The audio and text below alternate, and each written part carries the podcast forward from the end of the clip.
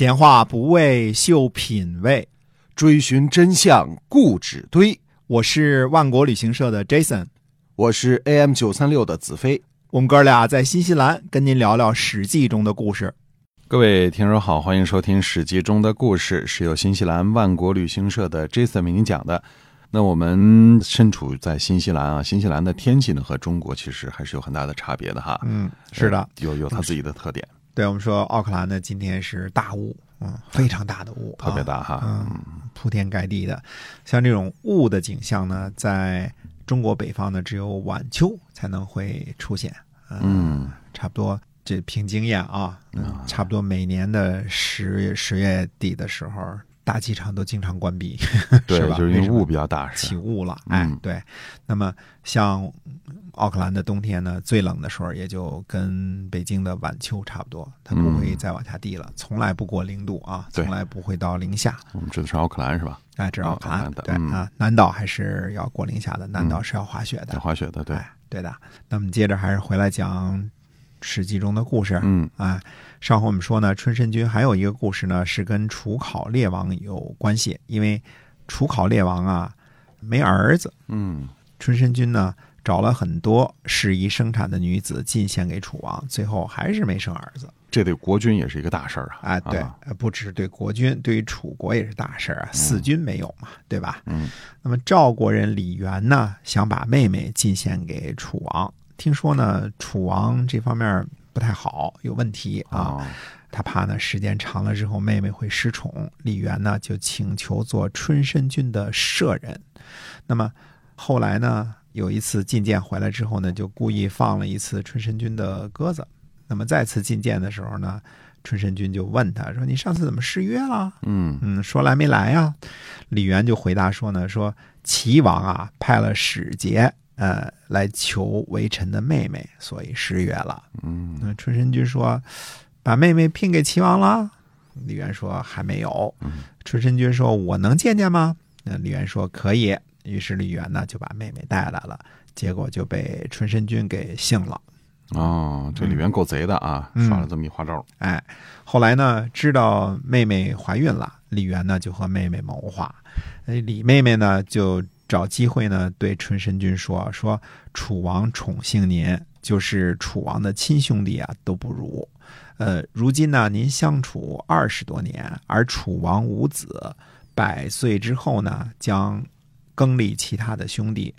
那楚国立了新君之后呢，会各自提拔自己亲近的人，您又哪里会长久得到宠幸呢？呃，您显贵久了。”很多时候呢，会失礼于楚王的诸位兄弟。那么兄弟立了呢，祸且极深，如何能保住江东之风呢？如今妾知道怀孕了，其他人都不知道。妾侍奉您不久，如果以您这样的地位把妾进献给楚王，楚王一定会亲近我。如果将来果真生了男孩，那么您的儿子就是楚王，楚国都是您的。比起面临不测之罪，哪个更划算呢？嗯嗯，这话春申君听进去了。春申君大以为然哦，于是呢，就让李妹妹搬出去谨慎的居住啊，然后呢，就给楚王进言。楚王呢，就招入兴之，果然生了一个儿子，立为太子，把李元妹妹呢立为王后。李元呢，也因为李妹妹得宠，开始当政管事。哦，那这怎么听着像另外一个版本的，就是吕不韦生秦始皇的故事？呃，我个人认为呢，楚国的这个故事呢，才是一点零的版本，而吕不韦那个是照着这个编的，是二点零的。哦，这是真实的版本哈，就是最早的版本哈。哎，嗯，那么，呃，为什么这么说呢？第一呢，楚考烈王二十几年没生儿子，看来是真的有问题，嗯，对吧？哎。看来楚考烈王也临幸了不少的女子，而一直没有生儿子。这问题恐怕是出在楚考烈王的身上，不可能那么多女子都出问题，对吧？是。那么秦始皇呢是有兄弟的。呃，说明他父亲一人呢不止一个孩子，嗯，那这方面人家一人是没有问题的，对吧？第二呢，吕不韦的故事呢只是记载在《史记》当中。我们说过啊，司马迁很多时候就是把资料啊不加甄别的照搬，啊，而春申君的故事呢同时记录于《史记》和《战国策》啊。我们以前说过啊，这两个如果有冲突的话呢，倾向于相信《战国策》的记录，相对来说，《战国策》的记录更可靠一些。第三呢，楚国这件事儿啊，在楚国呢应该是有传闻的，看来消息呢也会有所泄露嗯啊。呃，当然，就算有传闻，楚考烈王肯定也被瞒着啊，谁也没俩脑袋，对吧？可不，谁哎谁敢告诉他呀？是啊嗯，啊，最后一点呢，这个故事呢还有后续，从后续的发展来看呢，真实性可能性是很高的。那就是说，李元用事之后呢，恐怕春申君泄露，阴阳死士，准备杀春申君灭口。如果不是楚王这个儿子有蹊跷，为什么李元必欲杀之而后快呢？嗯，对吧？那，春申君是主政的大臣，差不多位高权重，对对？吧？那为什么非得把他杀了呢？因为谣言不可怕，当事人才可怕的。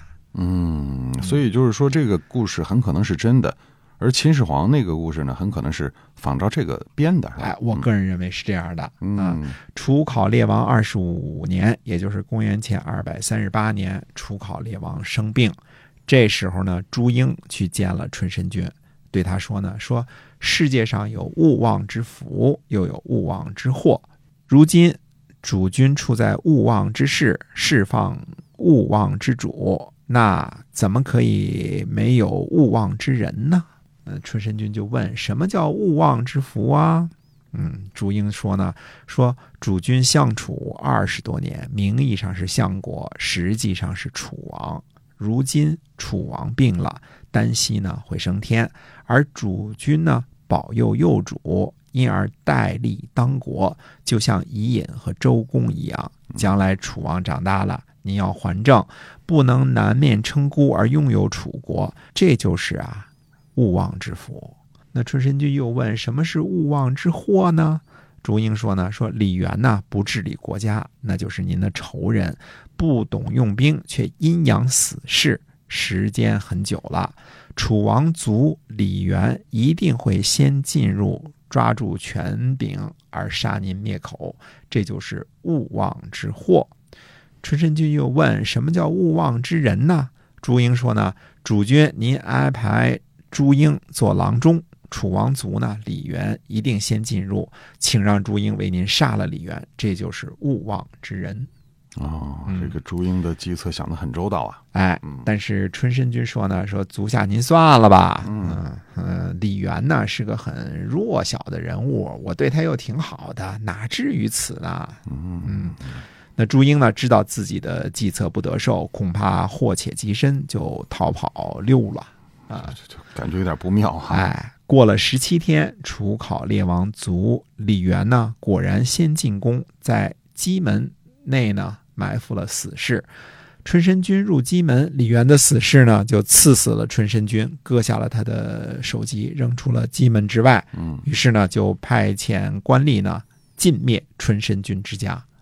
这个杀人灭口，而且是斩草除根，杜绝了任何能够走漏消息的可能性哈。对的，嗯所以我们说从这个史实来看呢，因为春申君没有必杀的道理嘛，又是他的恩人，对吧？那么最后非得把杀春申君灭口这件事情呢，看来那就是要把当事人干掉。干掉啊，对吧这不会泄露出这个秘密了哈。哎，就是有谣言也不怕嘛，嗯都杀了嘛，对对吧？呃，这种斩草除根、杜绝消息的情况，呃，文革时候也有啊，是吧？是啊嗯、李元妹妹呢，最初初幸春申君怀上的那个儿子呢，立为楚王，这就是楚幽王啊。